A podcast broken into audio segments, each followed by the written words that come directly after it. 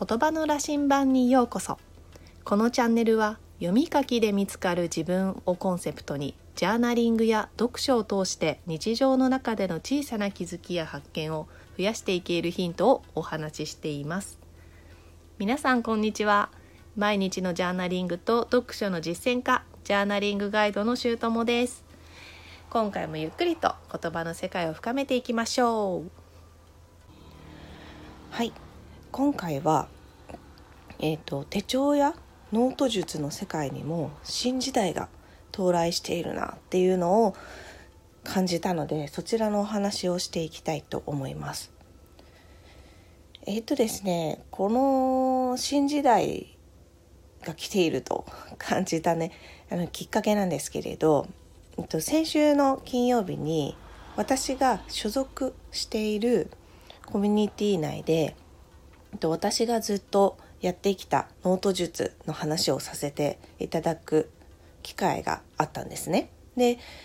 えっ、ー、と本とかも出てますしあこの音声配信でもご紹介したことがあるバレットジャーナルなんですけれど、まあ、その本を見返しながら、まあ、あとはバレットジャーナルの公式のインスタグラムとかサイトがあるんですけどそちらを確認しながら、えっと、スライドを用意してうんそのお話の準備をしてたんですけれど、えっと、この本自体がですね、まあ、日本語訳の本なんですけどなので、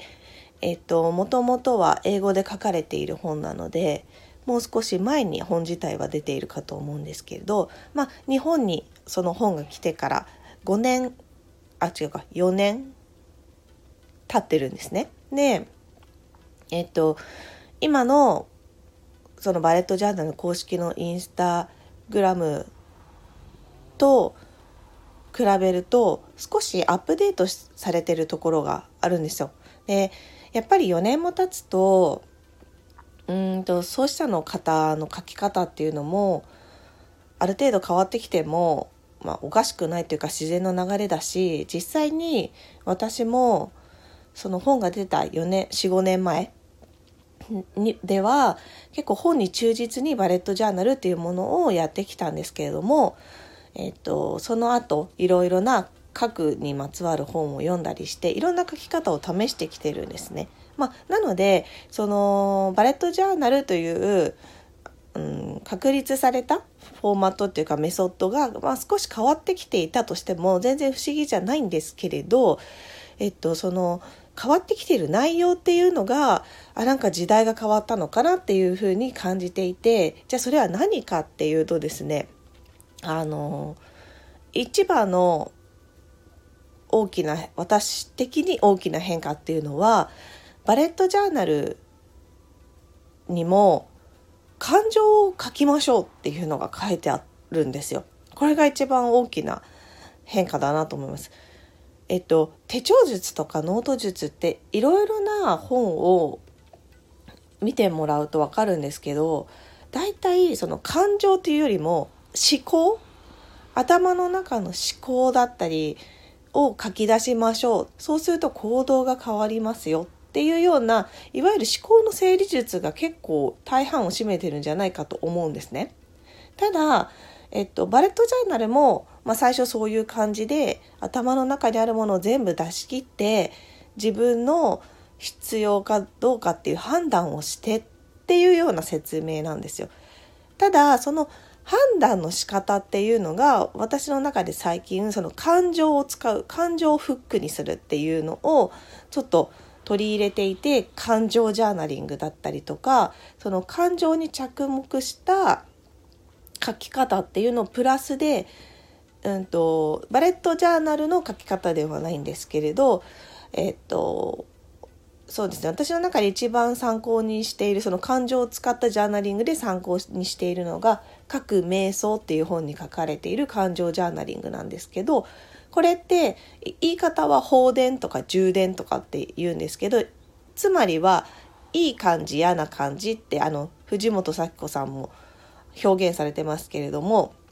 いわゆるポジティブネガティブとか、まあ、そういう自分の感じ方を、うんと、書いてでそこから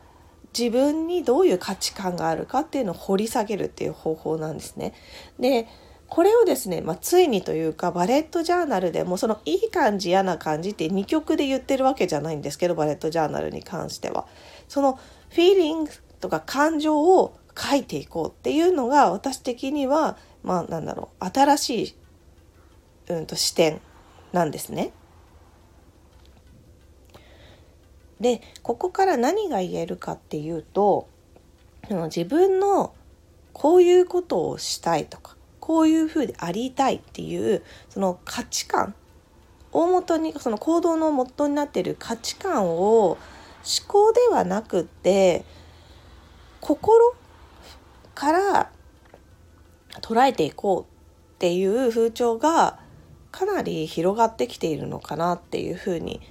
思っています。で私もですねやっぱこの思考っていうのはどうしても何々すべきとか何々しなければならないみたいなその本来の個人の願望よりもその社会的規範みたいなのがどうしても強く出がちだしこれまで私自身は左脳ばっかり思考ばっかりを鍛えてしまって本当に自分がどうしたいのかっていうのがなかなか分からなくなってたんですよね。でそれに対してやっぱこう生きるのが苦しくな生きづらくなってくるというか息苦しくなってくるっていうのがあったのでこれはなんかちょっと違うぞっていうことで感情っていうものをもうちょっと大切もうちょっとというかもっと大切にしようって思い始めてそのジャーナリングとかノートとか手帳にもその感情っていうものを書くっていうように変化させていってるんですけれどやっぱこれをすることによっていろいろな隠れていた発見というのがあります。で隠れていた発見というのはえつまり自分がこれをやりたいとかっていうのは心からの声だと思っていたものが掘り下げていったら結局その社会的なとかその一般的なとかこう周りのやらなこれが当たり前でしょとかこれはやらなきゃいけないことだよねみたいなものに縛られているところから自分がやりたいと思っていたとかやりたいと勘違いしていた実は違ったみたいなものが結構出てくるんですね。まあ、なのであのやっぱり思考だけ使っていても本当の願いとか心からの願いっていうのがこうわからないくなっているっていうところであの心をもっと使おうっていうことをに決めて最近ではその感情をもとにしたジャーナリングっていうのをし始めています。でまあそれがバレットジャーナルというメソッドの中にも言われ始めているっていうところがうん、私の中ではずっと手帳ノートを活用してきたのがだいたい今6年ぐらいなんですけれどでバレットジャーナル自体はもう本が出る前からやってるのでそのメソッドが確立されてからだいたい4年45年っていうところで変わってきているなと思います。はいえっとバレットジャーナルの具体的なその感情の書き方っていうのは公式のサイトですとか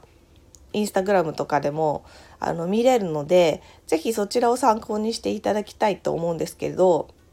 やっぱバレットジャーナルの面白いところは徹底して箇条書きっていうところが、うん、と特徴なんですね。なのであのジャーナリングっていうとこう思いついたこととか感情をこう文章にしてずっと書くっていうイメージなんですけどバレットジャーナルはその感情を簡潔に書くっていうのが特徴的です。これもまた面白いのでちょっと実際に私がやり始めたりとかやってみたところの感想は、えーと、またシェアできればなと思います。はい、今日はこれで終わりになります。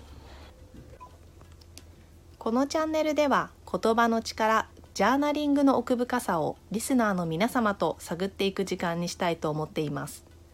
配信のご感想やご質問、気づきなどはコメントやレターでいただけると嬉しいです。また次回、新しい話題や気づきの配信でお会いしましょう。皆さんの日常が言葉の力でさらに豊かになりますように